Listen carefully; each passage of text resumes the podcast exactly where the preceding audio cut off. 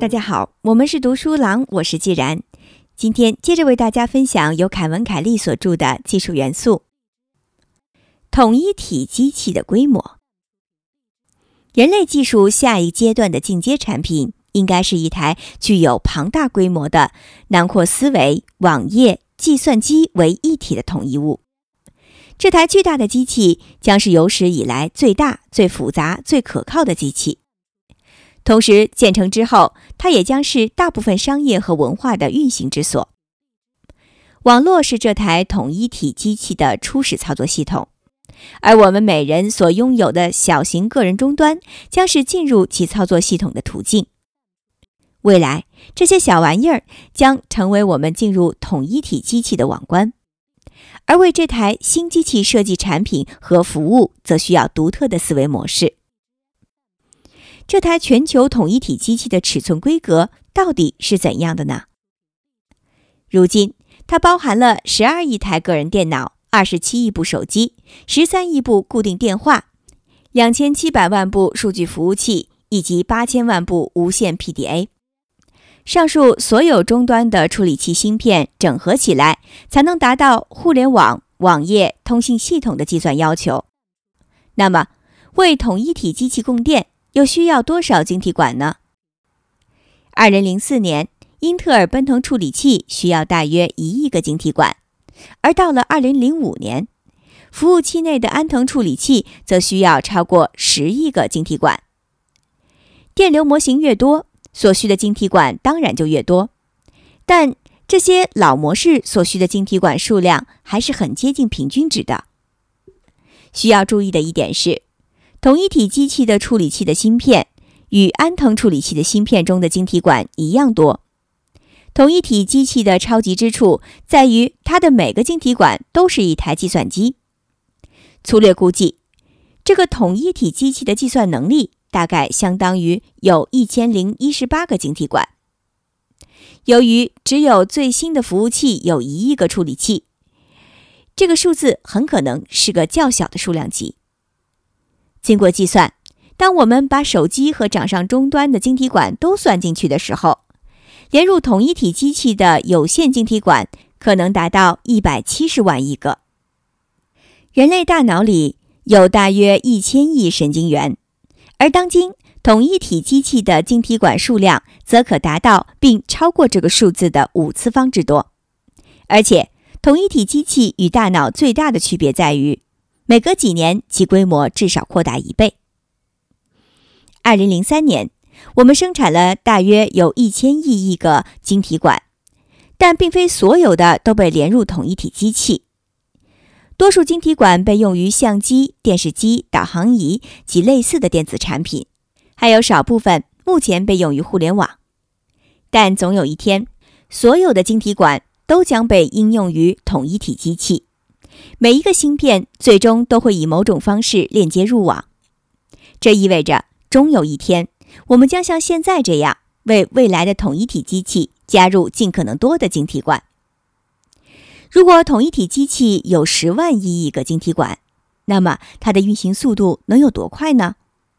如果将垃圾邮件也纳入计数，那么全球每天收发的邮件是一千九百六十亿封，也就是说。每秒钟收发两百二十万封，即两兆赫。每年收发的文字讯息为一万亿封，也就是每秒三万一千封或三十一千赫。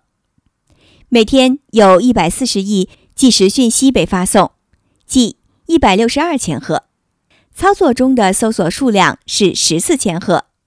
点击链接的速度是每秒五十二万次或零点五兆赫。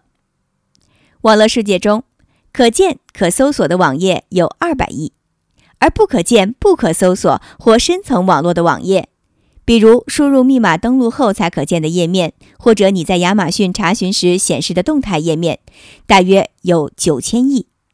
每个可搜索网页上的链接的平均值是六十二个。假设动态页面也一样的话，那么这意味着整个网络中的链接数量为五十五万亿个。我们可以把每个链接设想为一个突触，一个待我点击的潜在链接。人类大脑中约有一千亿到一百万亿的突触，而统一体机器也差不多。二零零三年，世界上已存储的信息超过五亿 B 字节，多数在线下存储于纸媒、电影、CD 或 DVD 中。自此之后，线上存储犹如雨后春笋般涌现出来。如今，统一体机器的信息内存总额达到了二百四十六亿 B，预计到了二零一零年，其存储量将增长到六百亿 B。并非所有流向统一体机器的信息都会被存储，越来越多数量的信息以临时副本的形式被产生、推送或进入网络。一项研究估计。二零零七年的信息流量为二百五十五亿 B，但信息存储量为二百四十六亿 B，而且这种信息产量与存储量之间的差距将扩大到每年百分之二十。我们可以将这些信息总量视为移动存储，甚至可以视为随机存储器，尽管两者相差九亿 B。预计二零一零年，同一体机器的移动存储总量将达到。一 ZB 字节，要一切正常运行，统一体机器每年将耗电约八千亿千瓦时，约为全球电量的百分之五。关于这台统一体机器，我们讨论过的问题之一是，其尺寸远远超过我们惯于使用的普通单位，因此我们无法估量其规模。例如，统一体机器的国际带宽总量约为每秒七 TB。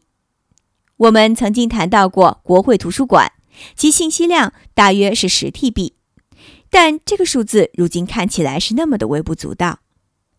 未来十年内，你的 iPad 的容量将以 TB 计算，以此为单位，同一体机器每秒钟可以压缩一个国会图书馆的全部信息，这是非常惊人的处理周期。十五年后，我们还能用什么单位来度量信息流量呢？我们可以说，同一体机器目前等量于 EHB，HB 的意思就是 human brain 人脑，这个单位大约能够使用十年左右。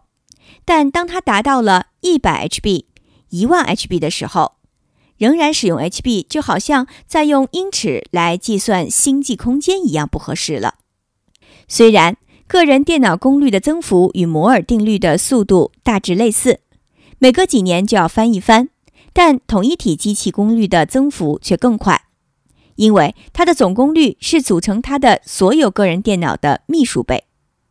不仅其晶体管的功率会翻番，晶体管的数量翻番，而且它们之间的连接也成倍增加。为了在另一维度扩大晶体管的数量，计算机芯片制造商都只考虑制造 3D 芯片，而不是传统的平面 2D 芯片。同一体机器提供的思路还不止于此，它们可以在其自身的各个层面上扩张，这样其功率的增速也可以超过其零部件。二零二零到二零四零年间，同一体机器的信息量将超过六十亿 HB，这也就意味着它将超越人类的处理能力。二零零七年十一月二日。